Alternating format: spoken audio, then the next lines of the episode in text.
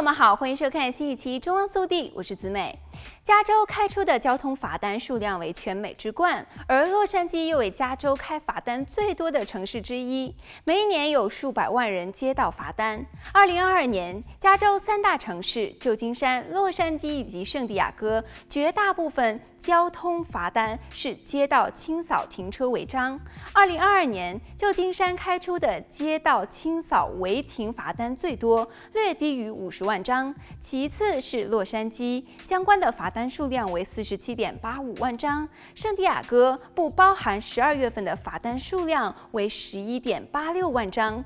而美国城市。布鲁金斯税务政策中心的研究人员认为，罚单金额除了罚款本身之外，往往还包括用于支付政府行政成本的叠加费用和附加费。这些本来应该由政府的一般收入或是税收来资助的项目，变成了以罚单来募集资金，从而诱使政府去征收更多的罚款。湾区民权律师委员会的法律主任说，加州的停车罚单和交通罚单金额几乎比全美。任何地方都要高，其中的原因是每张交通罚单都附加了十八项以上的费用，而这些附加费把原本三十五美元的罚单变成了二百三十八美元。如果错过了付款期限，还要多付三百美元的滞纳金，或者称为为民事评估费。这一滞纳金去年被加州议会取消。据称，仅此一项就减轻了加州人共五亿美元的未偿还法庭债务，